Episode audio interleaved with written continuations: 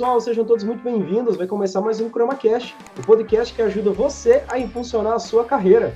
E comigo aqui o meu parceiro, o grande Thiago. Fala, Thiago! Fala, Bruno. E aí, cara, tudo bem? Fala, pessoal. Sejam bem-vindos aqui a mais um episódio do seu ChromaCast. E hoje, pessoal, quem trabalha né, na área de gestão de pessoas tem ouvido falar com bastante frequência o RH moderno, mais inovador, inteirado das tendências. Mas como de fato evoluir nesse setor? Hoje, a remuneração não é mais já uma unanimidade. E para falar sobre isso, nós trouxemos uma pessoa que tem se destacado na empresa em que atua. Pois é, Tiago. Ela é formada em comunicação social com MBA em gestão estratégica de pessoas e RH e possui pós-graduação em especialização em remuneração estratégica. Com ampla experiência na área de passagem por diferentes empresas, como a LIC, a Coca-Cola FENSA, e desde março de 2020 atua como coordenadora de remuneração e benefícios na Ourofino Saúde Animal, uma gigante do setor.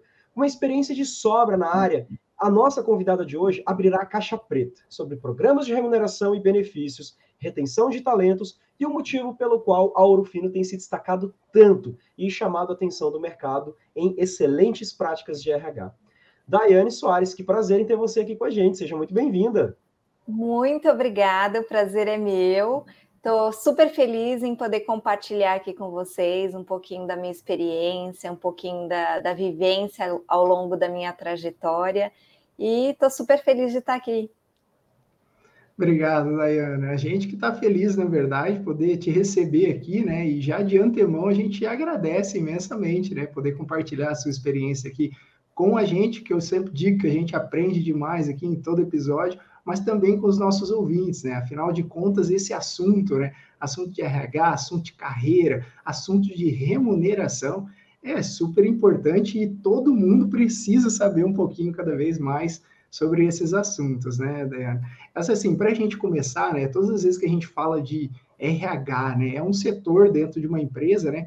Mas se, se, você tivesse que definir ou então passar como você entende, né, quais são as principais funções e atribuições desse setor? Normalmente, quando eu falo que trabalho no RH, ou a pessoa quer me mandar um currículo, ou a pessoa quer tirar dúvida de olerite, né?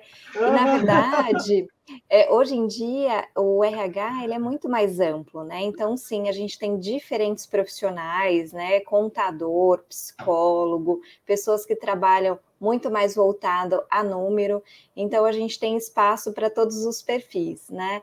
É, hoje eu atuo na área de remuneração, benefício e também tenho responsabilidade na folha de pagamento, né? Então você vê o RH muito mais atuante no negócio, responsável pelo orçamento de um dos principais, uma das principais despesas da companhia, né? Que é o pacote de pessoal.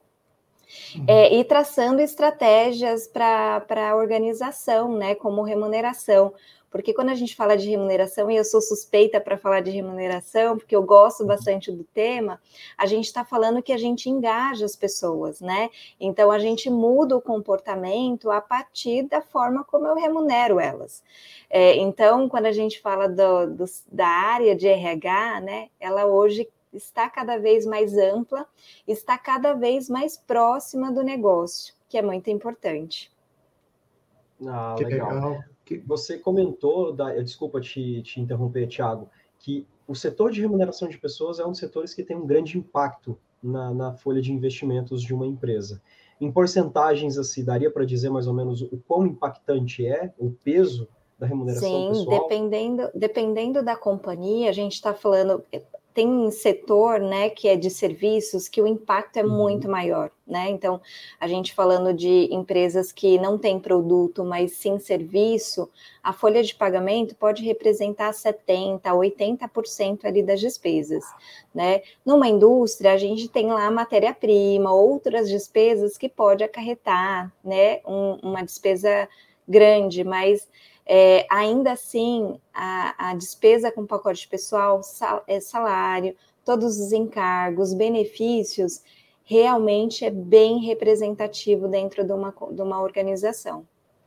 O que eu ia comentar ali era essa, essa visão de fato, né? Porque é, é, é verdade, né? A gente toda vez que fala em RH, né? Ah, olha, procura RH é para tirar uma dúvida do Olerite, né? Olha, o que, que é essa cobrança Exatamente. que está vindo aqui, né?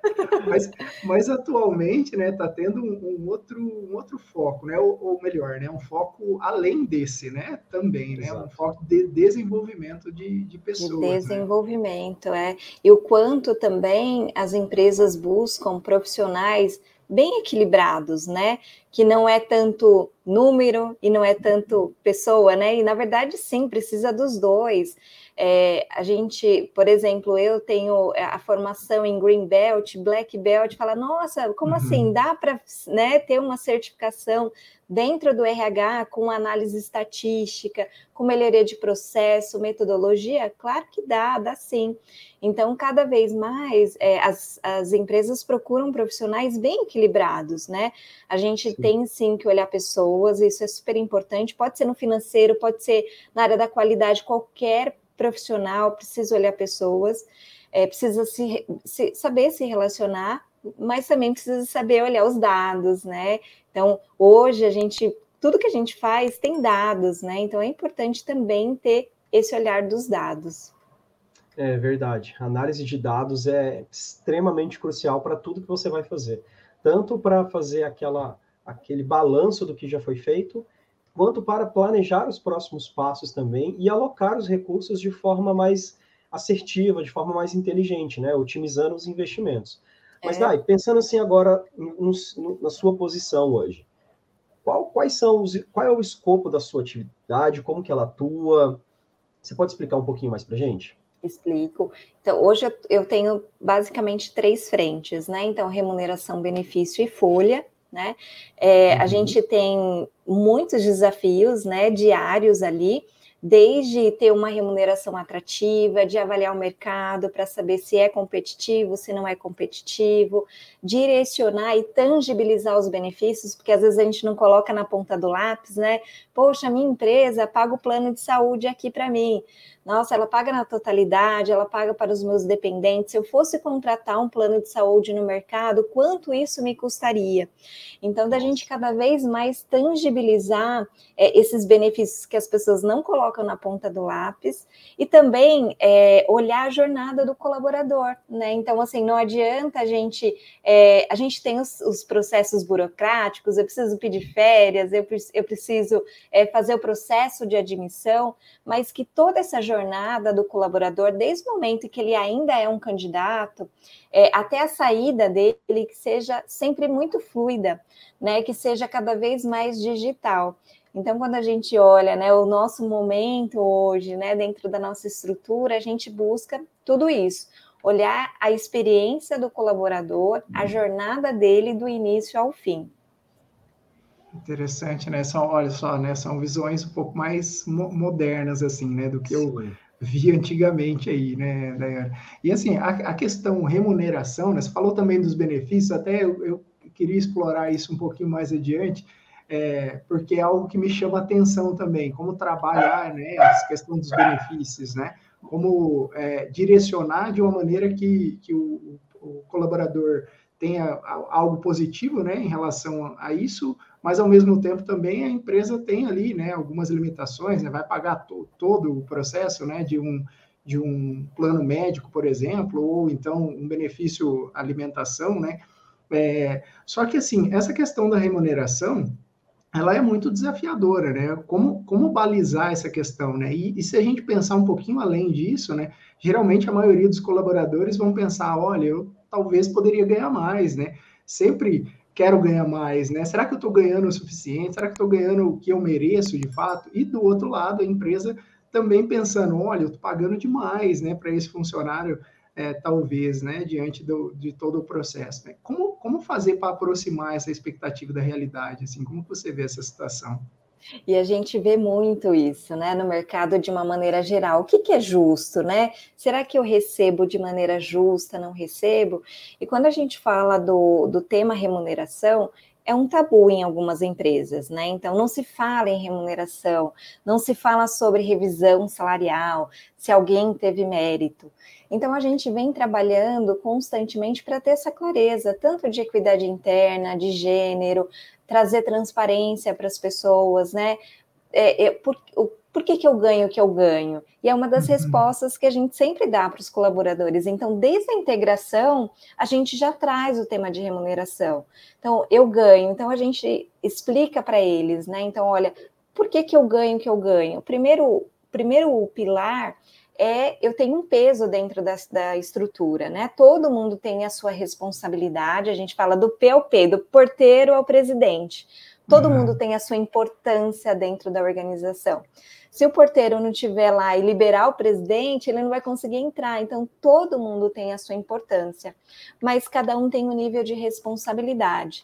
Então, é, existem N metodologias no mercado, né, de avaliação de cargo, entender ali o know-how daquele cargo, o nível de comunicação, o nível uhum. de decisão, de tomada né, de, de, decisão, de accountability, o quanto que aquela pessoa tem de responsabilidade por grana.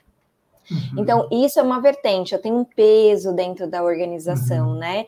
É, e a gente também olha o mercado. Então, a, as empresas precisam olhar o mercado. Né? É, eu costumo dizer que é igual carro. Sabe quando a gente fala assim, sim. deixa eu ver na tabela FIP quanto custa uhum. esse carro? Sim, é sim. basicamente isso. Então, a gente é, entende qual é o meu mercado competidor, e aí não só o mercado é, que seja do mesmo setor, porque eu posso perder um profissional de finanças é, para uma outra, para um outro setor. Então, eu preciso entender qual é o meu mercado competidor de mão de obra. Uhum. É, entender, trazer essas informações para dentro, né? E, e, aí eu tenho, passo a ter uma referência de salário.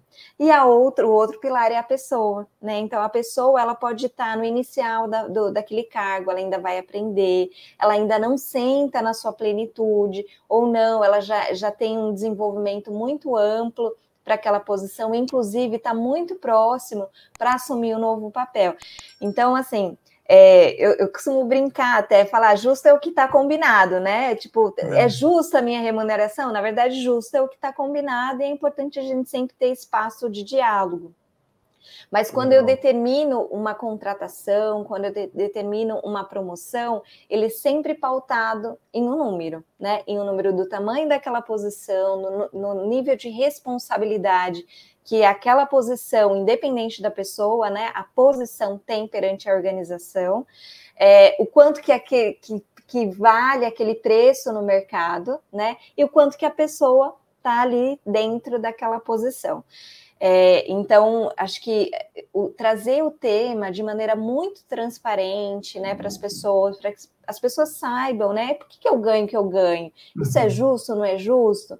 Então, ter essa transparência acho que é super importante, tanto para o gestor, para o colaborador e para a própria companhia. Putz, que legal, Dai. Você comentou exatamente um termo que eu quero, queria até fazer uma pergunta em cima do que você tinha dito. Transparência no processo, né?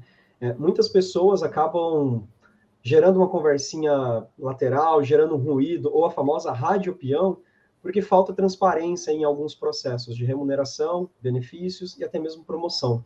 Aí, vocês adotam isso, esse conjunto de informações de uma forma mais transparente, as pessoas sabem onde estão, elas sabem o que, que elas precisam fazer para dar um próximo passo, ou por que, que fulano foi promovido e eu não. Elas têm uma consciência mais clara em relação a isso? Sim, a gente trabalha os processos de, inclusive de reconhecimento, né? Então, se eu tenho um incremento salarial, normalmente os diretores reconhecem isso e reconhecem com o time, inclusive para que todo mundo celebre, né? Porque às uhum. vezes, quando eu recebo um mérito, eu fico com vergonha, né? Eu fico, nossa, eu não posso comemorar, né? Porque o outro vai achar ruim. Não, a gente precisa celebrar junto, né? E a gente precisa dizer para as pessoas né? É óbvio que não dá para promover todo mundo, não dá para né, aumentar o salário de todo mundo, porque a verba é finita. Mas o quanto que a gente consegue olhar e direcionar é, para trazer essa, essa transparência. E nos processos seletivos também, poxa, me candidatei a um processo seletivo, eu recebo feedback, né? E, e, a gente precisa tentar, né? A gente tem que acabar com aquela ideia de que eu não posso me candidatar a um processo seletivo e receber um não e me sentir mal por esse não. Pelo contrário, eu vou evoluir, eu vou crescer com esse feedback do não. Então, sim, a gente, e óbvio que né, nem, nem todo mundo vai se sentir confortável, né? Nem todo mundo vai achar que é justo. Mas você trazer isso em pauta a gente faz a nossa parte, né? Como gestor, como é, gestor responsável da área. Então, você faz a sua parte em, em trazer essa transparência. Ah, legal. É, eu gosto muito dessa questão da, dessa transparência, porque é tão mais fácil você jogar um jogo onde as regras são claras para todo mundo e você está vendo o placar ali com as pontuações de todos os times, ou a tabela, digamos assim, né? Você sabe o que, que você tem que fazer, você sabe onde você está posicionado, e é o que a gente comenta aqui às vezes, né? Do que adianta um mapa se você não sabe onde você está e você não sabe onde você quer chegar. E eu vejo que nesse caso, você sabendo as regras do jogo e sabendo onde você está, você tendo um mínimo de discernimento, você até consegue traçar uma estratégia para que os próximos passos sejam dados, né? Exatamente, é o diálogo da Alice, né? Então, assim, a Alice pergunta para o gato: e aí, que caminho eu devo seguir? Não, é. não sei, depende onde você quer chegar, né? Para quem não sabe onde quer chegar, qualquer caminho serve. caminho serve. Exatamente. E, e, a gente também ter, ter essa, essa transparência para nós mesmos, né? Então, assim, sim, às sim. vezes tem organização é, que prefere é, deixar as coisas claras, outras não, e depende também do nível de maturidade dessa organização. Então, ah, não vou deixar transparente a faixa salarial. Por quê? Porque eu não vou fazer nada com isso, né? Então, Sim. ah, eu sei onde eu estou na minha faixa, mas eu vou ficar triste, né? Porque eu estou abaixo, vou me sentir desvalorizado, ou eu vou estar lá muito acima e vou ficar preocupado porque a empresa vai me desligar porque eu estou muito caro. Então, a partir do momento que eu tenho ação, eu tenho protagonismo, né? Então, você já vê empresas que a pessoa se candidata ao mérito né? Então, assim, uhum. poxa, eu estou me candidatando ao mérito, eu sei onde eu estou e sei do meu potencial, de onde eu posso crescer salarialmente. Então, é importante também entender como é que está essa cultura. Será que está todo mundo preparado para receber a verdade também? Né? Então, é, uhum. acho que vale a, vale a pena equilibrar tudo isso. Ah, legal. É, a gente está até falando aqui da questão de, de aumento, de saber se posicionar dentro da empresa, mas um movimento que a gente tem ouvido falar muito e visto, Dai, é a questão da Great Resignation, da Big Resignation. É basicamente um movimento em que as pessoas se filmam pedindo demissão. E isso tem ficado tem uma onda que tem aumentado muito, principalmente durante pós período de, de crise sanitária que nós tivemos, porque as pessoas elas encontram, elas percebem que elas podem encontrar posições mais atrativas para poder conciliar as vidas pessoal e profissional. Como Quais são as reflexões que você, uma profissional de vasta experiência no mercado, é, a gente consegue fazer? Quais são as reflexões positivas e negativas que a gente consegue fazer desse movimento? E, e como Legal. que. É, e, e, pode falar depois, eu até emendo a segunda pergunta também. E você sabe que essa grande renúncia, né? Ela a gente acha que só os produtos e os, e os serviços se transformam, mas na verdade a gente, o mercado de trabalho está em constante transformação. Então, se eu for olhar meus pais, né, meus avós, meus tios, que passavam 40 anos dentro da mesma organização, muito no modelo comando e controle, né? Eu tenho que fazer, respeitar a hierarquia. Em contrapartida, eu ganhava segurança e estabilidade é, se eu fizesse tudo certinho, a empresa me dava o plano de carreira, né? Que era uma carreira é. muito mais linear. E isso se transformou, né? Então não existe só um caminho, não existe uma carreira linear. É, e aí a gente passa a ouvir o modelo do protagonismo, quanto que eu preciso trabalhar as minhas habilidades é, para alcançar aquilo que eu quero, né? Então você vê é, hoje a gente tem dentro da, da estrutura da Urfino, a gente tem o um mapa, a trilha de carreira, que traz visibilidade para as pessoas, né? E eu costumo dizer que tem os caminhozinhos na, no mapa. Mas esses caminhos, eles, é, você pode traçar um novo caminho, você pode pegar uma estrada off-road, sabe aquele caminho que Sim. você nem esperava. Sim. Então você passa a decidir o que é importante para você, né? Então a gente gosta, né? E aí eu falando como colaborador, a gente gosta de trabalhar em organizações que nos dá opções, né? opções de fazer o um movimento, opções de ficar onde eu estou, né? Porque muitas pessoas querem continuar executando a mesma tarefa e tá tudo bem, né? É o respeito à diversidade da minha opinião. Então, uhum. é, e você vê movimentos das pessoas também buscando outras, é, outras organizações, pessoas buscando múltiplas carreiras, inclusive, né? Então, eu trabalho de dia numa coisa e faço, dou aula em, em outra coisa. Então, você começa a expandir aquilo. Né? E não só ter aquela carreira linear. Eu quero aprender, eu quero contribuir, eu quero criar propósito. Então, quando a gente fala do salário, né? É, e que até então era o principal ponto, né? As pessoas estão pedindo desligamento por conta do salário. Na verdade, o salário sim é importante, né? Ele é a base da pirâmide, salário e benefício é o básico, né? É o mínimo. Mas mais do que isso é a saúde emocional, é o propósito, é a carreira. Então, são outros pontos, né? Então, quando a gente fala da, da, do salário emocional, porque não tem dinheiro que pague eu conviver com um chefe tóxico ou num clima ruim dentro daquela organização, ou achar que eu não contribuo para o resultado dela. É, então, é, é, é, a composição. Então, quando a pessoa pede demissão, ela não pede por um motivo só. Né? E a gente faz diversas investigações, né? Então, falando sobre as análises, é, o quanto que o RH também começa a analisar. Inclusive, a gente faz análise preditiva com base no histórico de desligamento, quem eu tenho risco de demissão. É, e aí você começa a avaliar que não é um motivo só. Então, o, o processo de demissão é multifatorial. Então, eu decido por diversas situações que vão acontecendo, e aí eu tomo a decisão de sair.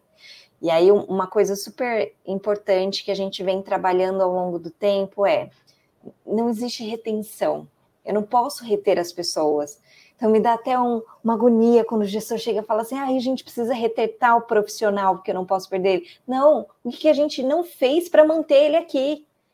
Porque a retenção parece que eu vou prender a pessoa, né? Parece que eu vou segurar e não vou deixar ela fazer o que ela quer fazer. Sim. Se ela tomou decisão, ela vai sair. Então, o que, que eu faço todos os dias para entender o que, que, me motiva, que motiva o cara a ficar, é, para que ele mantenha, para que ele queira estar aqui, para que todos os dias ele decida vir trabalhar. Então, essa questão das pessoas né, pedirem demissão, e se movimentarem toda hora, isso vem de acordo com essa mudança de mercado, né? É, então, você, eu, quando eu mudei meu, de, na, na, minha primeira empresa, né, eu nem pude falar para minha mãe, porque, nossa, não, você tem que se aposentar nessa empresa. Então, era uma cultura do passado, hoje não, hoje as pessoas estão buscando, elas buscam é, fazer parte de algo. Né? E se elas entendem que não estão fazendo parte, parte de algo, elas vão buscar em outra organização. Antigamente tinha essa máxima aí, né? Tinha que entrar numa empresa e, nossa, se saísse, meu Deus do céu, o que, que você vai fazer, né? É, e falar e de muito... empresa, falar de, do setor privado ainda, então, meu Deus, né? não, vamos para o público, que você vai, nossa, carreira é o ápice da carreira, né? E como isso mudou, né? Eu te cortei. Né? Mudou. E que, na verdade, a gente imagina que é, até então a gente era formado para quê?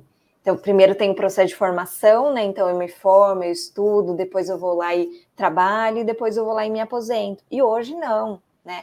Hoje eu me formo ao longo da minha vida, né? Que é o long life learning, eu vou vivendo isso. Eu também preciso curtir a minha vida, então eu não, não necessariamente também eu vou me matar de trabalhar, porque eu não vou me esperar me aposentar para curtir a minha vida né? Até porque a gente não tem duas vidas, a gente tem uma vida só. Então, eu, quanto indivíduo, né, como ser único, o quanto que eu consigo trazer de equilíbrio para minha pessoa, não para as duas pessoas, para minha única pessoa. É, então, o, o, mundo mudou, né? A gente está em outro patamar. Então, a gente vai aprendendo ao longo da vida, a gente vai curtindo ao longo da vida, a gente vai criando propósito ao longo da nossa jornada inclusive dentro da, do próprio, da próprio trabalho, né? Essa, se confunde muito hoje, né? Não tem mais essa divisão tão clara, né? Entre o pessoal e, e o, o, profissional de fato, né? Da impressão que está cada vez mais, mais próximo, né? Daí, você, você citou ali que não tem como reter bons talentos, né? E, assim, na verdade tem como, né? Mas não, não existe uma estratégia assim clara, né? Essa seria também a pergunta de milhões, né? Às vezes tem um talento gigante dentro da empresa, é, nossa, vai ficar ali 15, 20 anos, mas de fato na prática não é isso que acontece, né? Muitas vezes acaba é, saindo da empresa, indo para outros desafios, né, de fato, né? Mas se tivesse é. que deixar alguma dica, assim, é, iria em que sentido? No sentido de propósito atualmente? É, eu vou dar duas dicas. Na verdade, assim, vou direcionar as dicas, uma para o ah, gestor. Ah, então, é importante você legal. entender o que motiva ele, né? Vai ter gente que quer cargo. Então, uhum. você sabe que o que vai motivar o cara vai ser cargo. Outro cara, ele fala assim: não, de verdade, se me der um, um Gimpass, uma parceria com a academia, eu tô dentro, porque o cara quer uhum. sair às 5 e quer ir para academia. E isso uhum. é o que motiva ele, ele poder trabalhar e poder fazer academia no final do dia. Né? Então, é importante você, como gestor, entender o que motiva meu colaborador, né? É, é, ele precisa de mais desafio, ele gosta de ser desafiado. É, não adianta eu dar um cargo para ele e não dar o desafio, né? Sim. Eu mudo, ah, eu passei ele de pesquisador júnior para pleno, mas não mudei nada na vida dele. Você acha que talvez só ele não vai, né? só o título. É, e para o colaborador é importante também a gente ter essa consciência, né? O que me motiva e trazer esse diálogo para o gestor, né? O que, que, o que me faz pertencer a essa organização? Ah, eu, eu, gosto de trabalhar de maneira colaborativa, eu gosto de ter um clima agradável, eu gosto de ter uma boa relação, eu gosto de desafio, eu gosto de exposição. Tem pessoas que gostam de exposição, né? Que fica, que se sente bem liderando um projeto, liderando é, reuniões. Então, a gente precisa dar espaço para as pessoas. Então, quando a gente fala de antes de reter a pessoa, né, de chegar lá no final, a pessoa vem com a carta proposta, fala assim, ó, oh, eu tô saindo, aí você fala, ah, não, vem aqui, vou te fazer uma contraproposta. Fala, poxa, você esperou eu vir aqui para poder me reter, né? Então, e aí também fica um recado ruim para a companhia, porque quem não pede não vai ter, né? Então, poxa, então só, só vai fazer a retenção para aquele que. Então, uhum. poxa, né? A companhia que hoje não tem um modelo programado, né? Uma janela de, de olhar para as pessoas, olhar o resultado da avaliação de desempenho e tratar isso de maneira preventiva, vai sempre estar no reativo. Isso é bem ruim. Sim. É, essa questão de do colaborador entender o que motiva ele, Dai, é algo que talvez não seja muito claro para todo mundo. Né? As pessoas, hoje, talvez elas tenham mudado um pouco a percepção, mas ainda assim é difícil você chegar no, num, numa conversa com o seu gestor, com o seu colaborador, e, e sair dali com uma definição muito clara do que me motiva. Pensando nisso, tanto para o gestor quanto para o colaborador, existe alguma prática, alguma dinâmica que eles podem adotar ou fazer para que eles entendam o que realmente motivam eles nesse sentido, esse autoconhecimento? É, eu acho que existe uma, uma reflexão desse autoconhecimento. É importante entender no final do dia o que, que o que, que, me faz sentir bem, né? E, e, são reflexões, inclusive, mais profundas, né? Às vezes eu falo, poxa, eu saí tão chateado, tão... o que, que aconteceu? Vai esmiuçando isso dentro de você para entender o que, que te fez mal, né? Poxa, olha, eu tive discussões que não foram adequadas. Poxa, tá, tá vendo? O clima não está sendo legal aqui, as, as minhas relações não, não estão sendo favoráveis.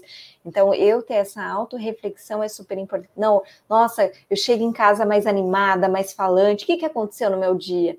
Poxa, eu fiz uma apresentação e deu certo, ah, eu tive a, a, a, colaboração do meu time, ou eu não fiquei muito mais próxima do meu gestor, o que, que é que te faz ficar feliz e ficar triste no final do dia? Então é importante, sim, a gente fazer esses entendimentos com a gente. E o espaço do diálogo, né? Desde o diálogo de carreira, o que, que eu quero ser, qual é o meu próximo passo, ao diálogo do que me motiva, sim. Né? Talvez eu esteja no momento é, pessoal que o que vai me motivar é a grana. E eu vou sofrer o que tiver que sofrer, porque eu, eu tenho um plano, né? Então, uhum. é importante ter esse espaço de diálogo. Então, e, e é a, a, grande questão, né? Vou pedir, vou, vou pedir aumento para o meu chefe, né? Então, assim, é importante se chegar, olha, eu estou aqui, né? Eu caminhei até aqui, o que, que eu vou fazer? Eu tenho, eu tenho perspectivas, eu quero crescer, eu quero chegar nesse, nesse outro patamar, eu quero mudar, de área. É, e o que existia, por exemplo, né, antes da, da implementação da trilha de carreira, o gestor tinha que ir lá e preencher, dar ok né, para participar de um processo seletivo. E as pessoas às vezes ficavam com medo, falavam assim: não, não vou, né, me candidatar a uma vaga interna. É, meu gestor vai achar que eu não gosto dele, que não vai achar que eu não gosto de trabalhar com ele, que eu não gosto de fazer as coisas, ele nem, nem vai me reconhecer. Pior, se eu for reprovado, só vai piorar. E na verdade, não, eu, eu tenho que ter meu gestor como meu aliado, ele tem que saber o que, que eu quero. E eu vou é, influenciar ele para que ele me ajude também, para que ele converse com outro gerente da outra área e falar, poxa, ó, a Dayana quer mudar aqui de, de cargo, quer ir para sua área, quer conhecer mais.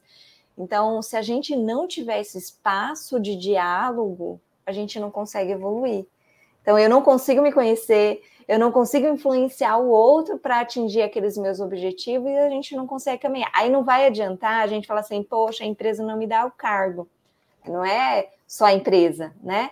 Então, sim. a gente sim tem é, um papel fundamental. Não, não é tudo que depende de mim. Uhum. Eu já vi em muitas organizações excelentes profissionais sem oportunidade, porque não tinha uma posição, ou por uma questão política, existe, né? Então, isso uhum. vai existir dentro do ambiente corporativo. Mas é, o quanto essa parcela depende de mim e o quanto eu estou influenciando e fazendo a minha parte, que é o protagonismo. Eu preciso correr uhum. atrás. Óbvio que não, talvez não chegue na hora que eu quero. Eu já fiz algumas transições de carreira, né? E teve uma que demorou mais de um ano para eu fazer, para eu conseguir ir para a área que eu gostaria de ir. É, mas você precisa ir lá e persistir. A oportunidade não vai surgir da noite para o dia, né? Então Sim. a gente precisa ir buscando ela, treinando as habilidades, estreitando relações para a gente conseguir atingir aquele objetivo. Legal. E você falou essa questão da comunicação com o gestor, enfim. E hoje, Dai, a gente nota assim que principalmente, não unicamente, mas principalmente as novas gerações, elas têm tido menos paciência em relação aos processos e fluxos dentro das grandes empresas, principalmente aquelas com sistemas mais tradicionais e até mesmo familiar.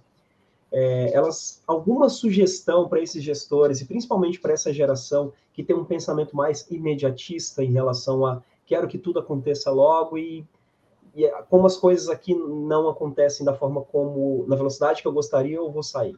Tem algum conselho para dar para esse pessoal? E realmente é, é, complicado, né? Às vezes você, o cara é estagiário, virou trainee, de repente ele já quer virar o gerente diretor, né? É, em algumas organizações você até tem carreiras mais aceleradas, né? Como, por exemplo, a do próprio trainee. Então você consegue acelerar e trazer esse, esse cara num patamar mais elevado.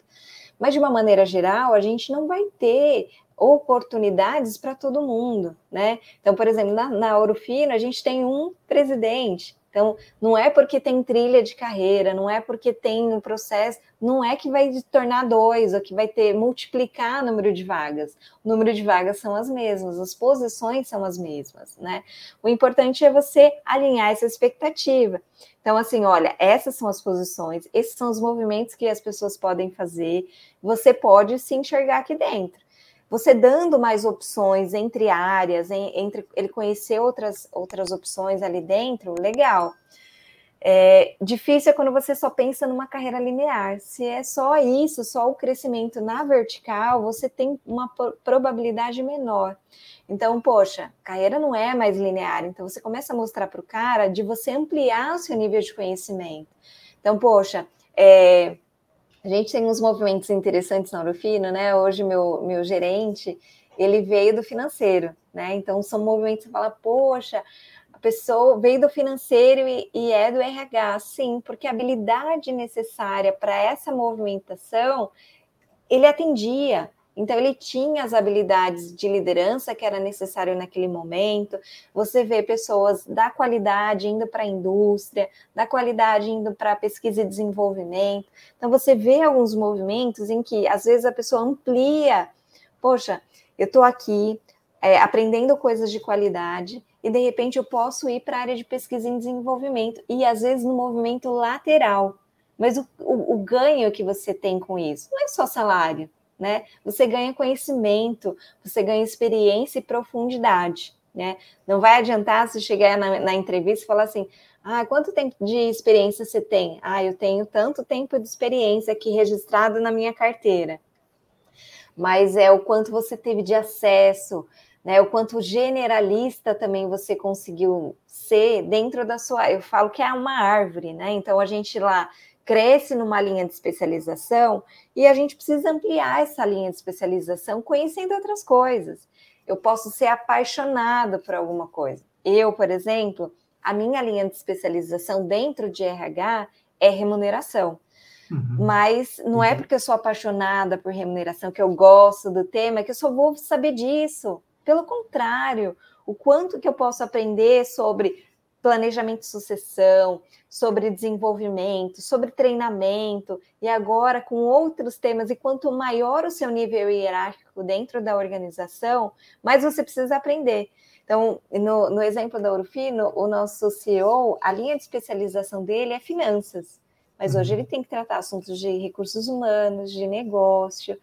É, então, o quanto mais ele amplia, mesmo antes né, de, de estar numa posição, ele mais tem conhecimento dessas áreas ou correlatas, né, dentro da, da vertente ali da área dele, ou áreas uhum. distintas e que vai ampliar essa visão dele. Então, o jovem, né, a, a pessoa que está entrando agora na, na, na, na, na sua carreira, Muitas vezes ele tem uma ideia, ah, eu vou ser isso. Não, você pode aprender outras coisas, você pode se desenvolver com outras coisas. E também, o que está motivando esse cara? Ele quer o quê? Visibilidade, ele quer cargo, ele quer salário. Então, é importante ter esse entendimento e ter transparência. Olha, essa área aqui não tem uma, um cargo para você. E tá ok, é isso que está uhum. combinado. Então, lembra, justo é o que está combinado. É. O combinado não sai caro. Exatamente. É, faz sentido e tem que tá, estar tá alinhado essa expectativa, né, com o, o jovem, ou enfim, a gente fala muito da geração mais nova, né, mas a gente também está vivendo num meio que é um meio de acesso à informação que deixa a gente, é, nossa, em cinco minutos você está sabendo de mil notícias diferentes, né, então você acaba inconscientemente ficando um pouco mais acelerado, né? Daiane, você, citou duas vezes ou três ou mais que isso sobre a trilha de carreira e até eu fiquei Sim. curioso assim, né? O que me consta é que você fez parte da implementação, né, do, do plano de carreira na Ouro Fino, né? E também da trilha de carreira. Como foi isso? Como é que surgiu essa demanda assim? Como começou? É, acho que foi um dos primeiros projetos que eu recebi de presente na estrutura da Orofino, né? E é, um, uma das coisas bem bacanas é que a gente tem a oportunidade de implementar, né? Eu já trabalhei em outras organizações muitas vezes depende de uma matriz, é, de uma decisão de, de em outro lugar, de um corporativo. Então, o legal é que a gente pôde fazer do nosso jeitinho, de maneira ágil. A gente implementou esse projeto de maneira Scrum, então a gente foi entendendo e transformando até ter a trilha completa da, da, da Urufina. É, e como eu usei né, o exemplo, as pessoas é, tinha que ter o parecer lá do, do gestor atual para ela poder se candidatar ao processo. Isso não existe mais, a decisão é minha, Uau. né? Então é o protagonismo. As pessoas tinham tempo para ser promovida, assim, ah, eu entrei na empresa depois de um ano que eu posso ser promovida, ou depois de um ano que eu posso participar de um processo seletivo. E que não, né? O, o processo seletivo eu posso trazer experiências de outros lugares né? A gente fala muito assim, a gente tem lá a descrição de cargo, tem uma referência de tempo, mas o tempo ela, ele é só uma referência, ele não é um padrão. Eu posso dizer assim, eu tenho 15 anos de experiência de RH. Tá, mas você tem 15 anos de experiência apertando o botão, fazendo a mesma tarefa, né? Então, não. Quanto que você tem de profundidade, o quanto você vivenciou, resolveu problema, enfim, é a profundidade que importa. Então a gente Sim. trouxe alguns, eh, eh, alguns mitos e falou: não, esse mito esquece, não existe mais.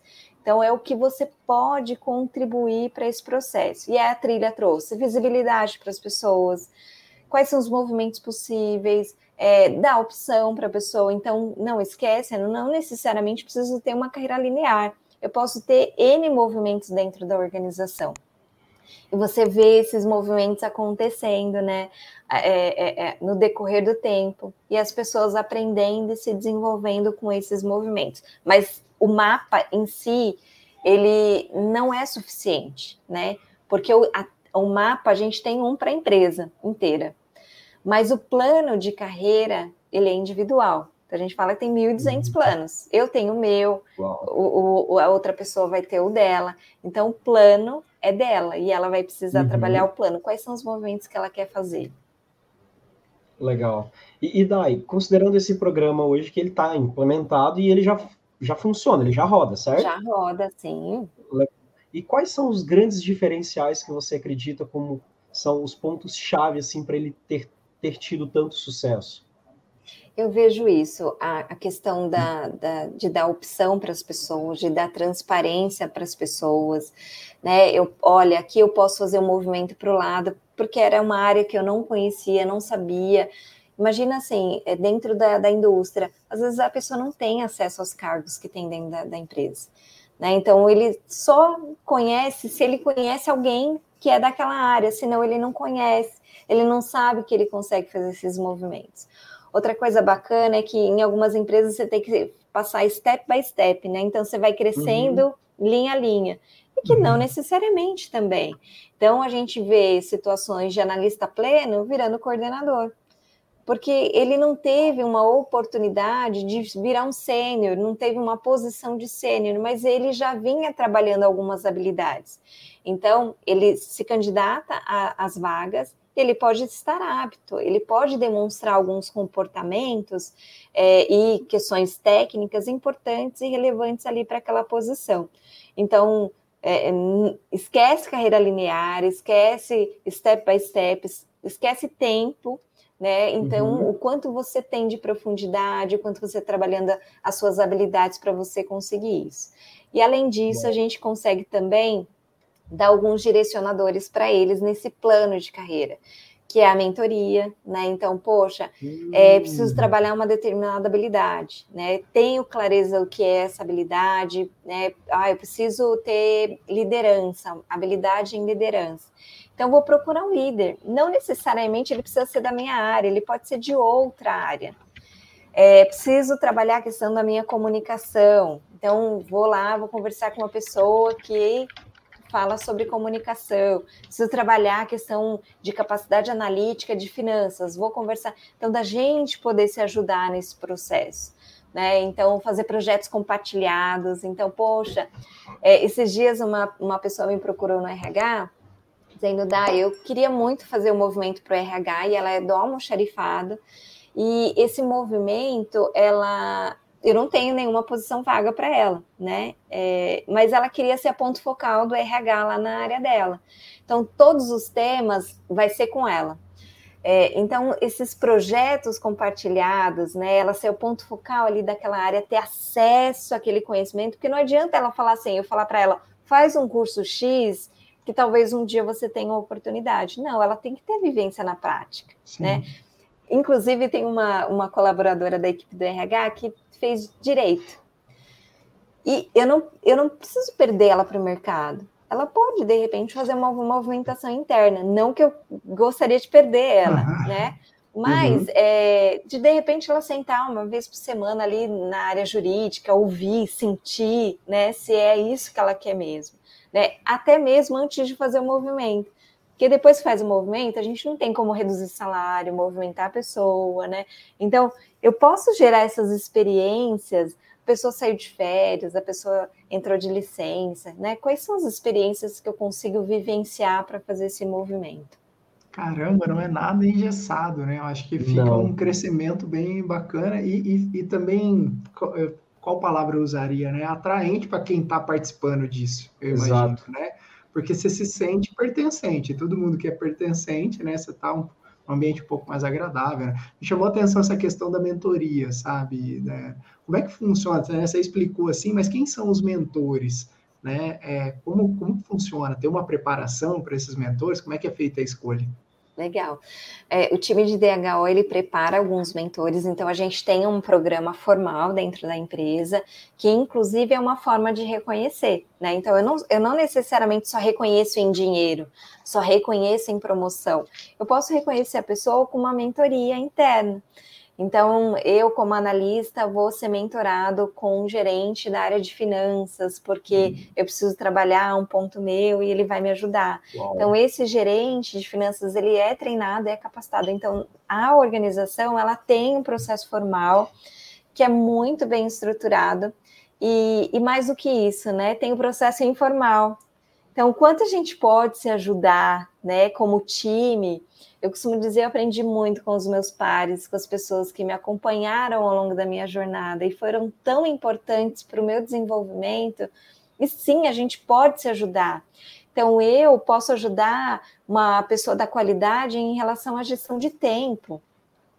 Ou alguém pode me ajudar a fazer Power BI, né, que está super em alta agora é, ou mexer no Excel, não necessariamente vai ser a área que eu quero atuar, mas aquela pessoa tem uma habilidade, seja técnica ou comportamental, e que aquilo pode me ajudar. Então, sim, a gente tem essas mentorias informais, a gente deixa as pessoas conversarem e, e, e trocarem ideias para que a gente possa ajudar nesse plano de desenvolvimento. Mas assim, é o protagonismo, né? Então é a uhum. autorresponsabilidade, é o autocuidado. Eu costumo dizer que a gente não pode terceirizar uma responsabilidade que é o nosso plano para ninguém. Seja para um gestor, seja para uma empresa, seja para qualquer empresa. É, seja para um governo, não, a gente tem que dizer, olha, esse plano é meu, eu tenho que ter clareza com o que, que eu quero, quais são os passos que eu preciso ter, dar, tá, eu sei a distância atual e a situação desejada, qual é, e eu preciso trabalhar algumas habilidades, então eu tenho que correr atrás dessas habilidades. Então eu vou falar com as pessoas, eu vou buscar é, é, treinar, conversar, me relacionar para que eu consiga atingir esses objetivos. Porque o seu gestor não vai pegar você e vai pegar o outro fulaninho e vai falar assim, ó, oh, conversa aqui vai ser. Não vai. Então a gente tem que correr atrás, né?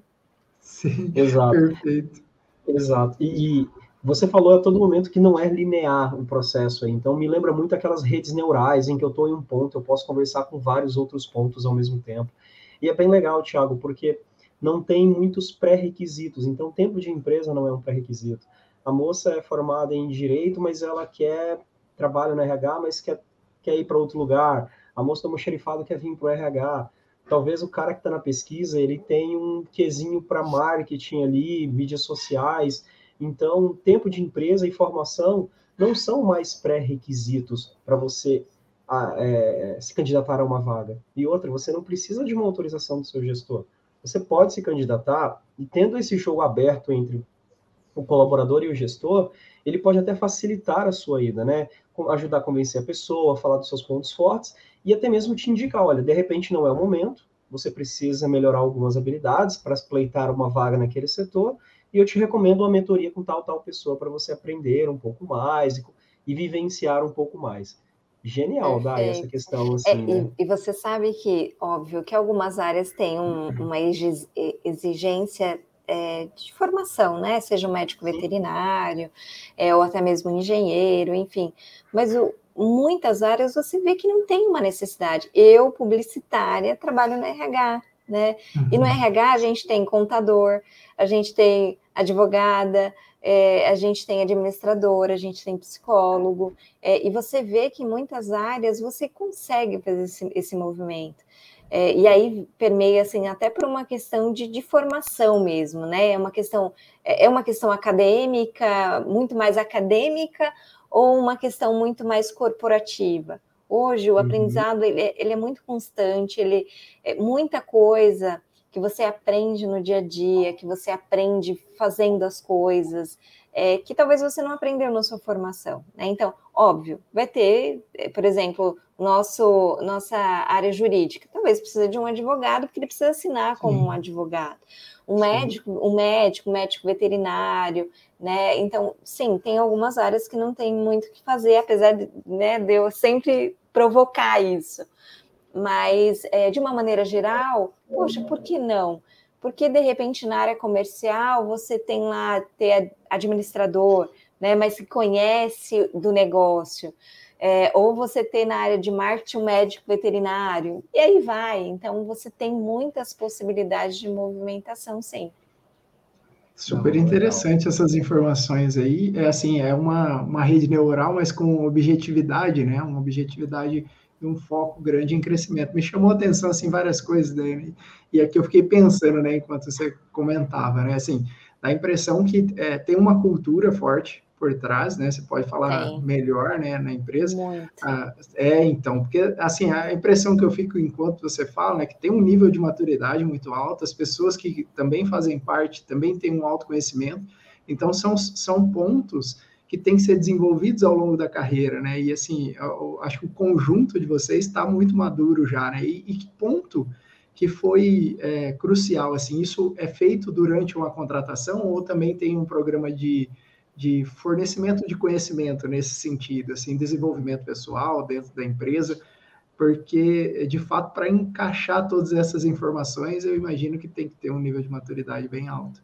É, e você sabe que a gente, sim, nós temos uma cultura é, e, e, tudo permeia através da, da cultura implementada, né? Não uhum. adianta a gente ter uma cultura para ficar na parede se na vivência, e aí quando eu falo que remuneração, que benefício, ele transforma comportamento, então todos os, os subsistemas, né, de RH, de comunicação, todo mundo precisa estar tá caminhando para o mesmo objetivo. Não vai adiantar eu falar que os, um dos nossos valores que é cuidar de pessoas, que é trabalhar de maneira colaborativa, que é engajar o time, se eu fizer uma remuneração individual. Uhum. O cara recebe o bônus dele só pela remuneração individual. Então, assim, todos os pontos precisam ser muito bem pensados para que a organização hum, né, não caminhe para lados opostos. E o que uhum. vai balizar tudo isso é o que eu, que, que, o que eu quero de cultura para minha organização, qual é o meu planejamento estratégico. Então, tudo isso precisa estar tá muito alinhado para que todas as áreas caminhem para esse mesmo objetivo. Ah, legal. E Dai, o que, que não te contaram quando te passaram esse desafio da criação e a implementação da trilha de carreira, que você acabou descobrindo ali no meio do caminho? Eu, eu comentei né, que o, o trabalho ele foi feito é, faseado, né? Então a gente foi uhum. aprendendo e descobrindo, porque também assim a gente não teve nenhum apoio de nenhuma consultoria, então foi todo o conhecimento interno é, para movimentar e, e, mobilizar a organização. E é um trabalho contínuo, né? A gente teve o processo de comunicar a trilha, mas é um trabalho educacional também. Uhum. É, então, é, você precisa, você precisa ir errando ao longo do caminho e aprendendo também e mudando rápido. Então, a gente precisa ir, ir, ir, acertando esses ponteiros de uma maneira muito rápida. Então, a gente passou por várias situações, né? É, é você tem situações da pessoa não querer mudar, do gestor não querer mudar, do gestor não querer tratar isso, mas a força da organização e da cultura é tão grande que a gente consegue sim. A gente consegue trazer, porque às vezes o cara fala assim: ah, eu não quero deixar claro o que é Júnior Plano Sênior, a diferença, eu não quero trazer esse assunto em pauta, porque senão meu gestor. Eu vou lá, comunico, aí o meu colaborador fala: ah, então, por que, que eu sou pleno e não sou sênior, né? Então, é, é, e aí a gente precisa trazer o assunto, falar, não, vamos discutir, vamos, vamos entender. Ah, a gente tem aqui uma diferença, a gente precisa então desenhar. Se não está desenhado, a gente precisa desenhar essa diferença. É, hoje, talvez essa diferença ainda né, continua, mas a gente precisa ter um plano para arrumar essa diferença. Né? Isso não significa que eu vou desligar todos os sêniores que não têm é, é, né, um, uma atividade ali para executar como sênior, mas também não significa que eu vou promover todos os júniores a sênior. Então, assim, a gente precisa ter um plano para estruturar tudo isso. Então, Sim. ao longo da nossa jornada, tivemos muitos aprendizados. Mas é bacana olhar para trás e falar, poxa, valeu a pena, acho que a gente trouxe um ganho aí para a companhia. Legal. Os desafios são interessantes, né? Para a gente crescer, né? É. E aí, pensando em, em desafios, é assim, até né, ao longo da sua carreira. Né? Não sei se esse foi o maior desafio, mas se você teve algum outro desafio, como e como você lidou com essa situação, assim, quais aprendizados a mais você pode passar aqui para a gente também? Nossa, desafio é todo dia, né? todo dia a gente tem um desafio, mas a gente vai. O mais importante de tudo isso é o quanto a gente aceita esses desafios, né? Aceita uhum. de maneira clara, falar, não, eu vou aprender com isso, é, eu não posso me fechar a esses desafios, a esses problemas que vão aparecendo. Então, sim, tive, tive muitas situações, desde é, recebi muitos nãos, é, tive muitos projetos engavetados, né? Falar, poxa, desenhei tão lindo, tão maravilhoso, Sim. e o não, assim. ah, que dó. E, mas eu acho que o mais importante o que fica é isso, assim, o quanto que a gente está aberta a receber esses problemas, ainda mais assim, dependendo da sua posição, você está lá para resolver problema. Né? Então, você precisa aceitar, eh, receber todos eles e de maneira muito clara tentar resolver e depois que passar, você fala, poxa, valeu a pena, né? Olhou para trás e falar, eu aprendi, eu evoluí com tudo isso. Uhum. E, e Dai, qual é a qualidade que você mais admira em um profissional, independente da área, do cargo dele?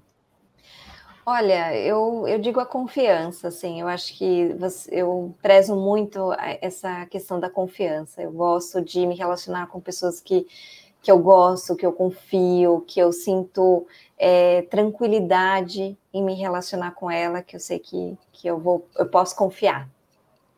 Ah, é, confiança é crucial, né? Mas vamos inverter agora, né? O Bruno perguntou da qualidade, né? Vamos, vamos para o lado agora de uma pessoa que você acredita que já não cabe mais. Per, que tipo de perfil né, não cabe mais no mundo corporativo, né?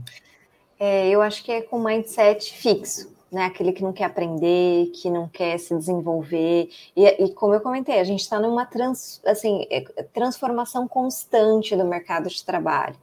Você pode até falar assim: ah, não, não quero, me deixa aqui, não quero aprender. Tá bom, assim, não, não é a briga entre as máquinas e o ser humano, mas é, cada vez mais a gente vai ter o nosso papel como ser humano e deixar o trabalho da máquina, né? Então, uhum. quanto você não está evoluindo e aprendendo, é, daqui a pouco você não, não vai estar tá mais nesse mesmo ambiente. Né? Se a gente for olhar para trás, é, o quanto, por exemplo, é, a planilha de Excel nos transformou, né, nos é, é, trouxe de melhoria, e se a gente não se adaptar a essa nova tecnologia, daqui, é, daqui a pouco é Power BI, que já está muito em uhum. alta, né? Então, enquanto eu não me adapto a essa nova tecnologia, eu vou ficar para trás. Porque aquilo que eu fazia, agora a máquina faz. E se eu não evoluir, então acho que não tem mais espaço para aquele que não quer aprender. Ah, legal.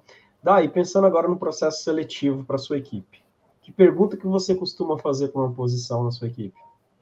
Eu gosto bastante de uma pergunta que fala assim: quando foi a última vez que você fez algo pela primeira vez? E aí eu costumo perguntar o quê? Porque ah, traz muito isso, né? Assim, poxa, uhum. quando foi a última vez que eu fiz algo pela primeira vez? O que, que eu estou aprendendo? O que, que eu estou é, buscando de novo? O que, que eu estou é, me arriscando, né? Naturalmente, às vezes a gente fala, não, me deixa aqui, né? Tá gostoso, né? Sim. A gente entra na nossa zona de conforto, né? Sim. Mas a gente precisa buscar pessoas que de fato queiram aprender, que estejam dispostas a fazer coisas diferentes todos os dias. Legal. É legal. Curti essa, essa resposta aí. Vou Também gostei. aqui nos próximos passos. legal. Super interessante, né? As, as, dicas e tudo mais. Esse bate-papo aqui está muito agradável. A gente tem uma pergunta aqui que é um pouco filosófica também, gostaria de te fazer. O que é felicidade para você? Nossa, é difícil essa, né? É. Em, em, alguns momentos da minha vida, eu achei que felicidade fossem alguns instantes, né? Que a gente é, hora eu estava feliz, hora não, mas eu acho que hoje eu tenho um pensamento um pouco diferente. Eu acho que de fato é, é você trazer você como essência. Então não existe a Dayana da catraca para dentro da catraca para fora. Existe a uhum. Dayana como um ser humano único é, e o quanto que ela contribui, quanto que ela constrói para a sociedade, para a organização, para a família. Então, enquanto eu achar que eu estou ajudando, contribuindo, eu, eu, me sinto feliz. Né? Então, eu hoje eu vejo a felicidade de uma maneira muito mais é, constante e menos inconstante do que eu imaginava, acho que no, no passado. Ah, legal. Eu acho que se encaixa bem numa frase que eu vi outro dia, né? Tem algumas pessoas que falam que tem momentos de felicidade na vida, e muito pelo contrário, a vida é feliz. Ela tem alguns momentos que não são tão felizes. E se encaixa muito bem, eu acho que no que você acabou de dizer, Dai. E assim, você está aqui conversando conosco porque você foi uma indicação do Alex, né, que trabalha aí também na Ouro Fino. e da mesma forma que nós perguntamos para ele, a gente vai perguntar para você. Indica três pessoas aqui para a gente poder ter um papo agradável como esse que a gente está tendo e super enriquecedor aqui para a gente também. Legal. Ó, eu vou indicar uma pessoa que eu trabalhei com ela, que foi um, uma das profissionais assim que mais me completou, né, e que mais é, me desafiou também. É, o nome dela é Raíssa, né? Ela trabalha na área de recursos humanos e é uma pessoa também muito bacana, que tem muita história para contar. Legal. É, tem uma outra pessoa chamada Érica, ela trabalha na Eurofino e ela é, ajudou a implementar a Universidade Lean aqui, que também uma pessoa super agradável, assim, é um tema diferente também, né? Universidade Lean, metodologias, é uma pessoa que conhece muito do tema é, e que ajuda a Orofino e as pessoas a atingir os objetivos por meio de projetos. É, que também me apoiou né, nos projetos que, que a gente desenvolveu aqui dentro do, da Urufino, então acho que vai ser um bate-papo bem bacana. É, e, nossa, outra pessoa, deixa eu ver. Não precisa ser da área, pode ser de qualquer área, tá? Não se preocupe. Tá. Eu vou pensar, então, numa pessoa da área da qualidade. Ok. Que chama Denise Ziroldo. Vou indicar ela é, também tem um conhecimento bacana em, em, termos de qualidade, em termos de, pro, de processo. Eu acho que talvez para o público de vocês vai poder Sim. contribuir bastante. Se encaixa, com certeza, com certeza se encaixa. Dera, nossa, que bate-papo agradável, que uma hora que passou aqui, ó, esse, esse assunto, na verdade, né, RH, remuneração, e assim, você permeou ali outros temas até que, assim, olha, que, que interessante, é muito agradável. E obrigado novamente por disponibilizar aqui o seu tempo e que satisfação te conhecer de fato aqui. Muito obrigada, gente. Eu adorei conhecer vocês dois. Foi muito legal o bate-papo. Me senti super à vontade. Agradeço mesmo. Ai, Dai, a gente que agradece, viu? É, que nem o Thiago disse, é muito bom a gente poder conversar disso hoje de uma forma tão clara e tão aberta, porque até pouco tempo esse era um assunto que era tratado a sete chaves dentro das empresas: remuneração, benefícios, cargos, e hoje a gente sabe que está muito mais além disso, né? E você está aqui para explicar um pouquinho mais para a gente. Mais uma vez, muito obrigado por ter aceito o nosso convite, viu, Dai? Valeu, gente. Obrigada. Valeu. Pessoal, a gente vai ficando por aqui então. A gente conversou hoje com a Daiane Ferreira. Soares. Ela trabalha na parte de coordenação de remuneração e benefícios na Ouro Fino Saúde Animal, uma gigante do setor. Ela foi uma das principais responsáveis pela implementação da trilha de carreira dentro da empresa. Se você perdeu algum insight ou alguma ideia aqui, volta aqui atrás, assiste de novo, porque vale muito a pena. Mas dois recadinhos, hein? Não se esquece de se inscrever aqui no nosso canal e curtir esse vídeo. Isso nos ajuda muito, tá bom? E já sabe, né? A gente se vê. Valeu, pessoal. Tchau, tchau. Tchau, tchau. Valeu.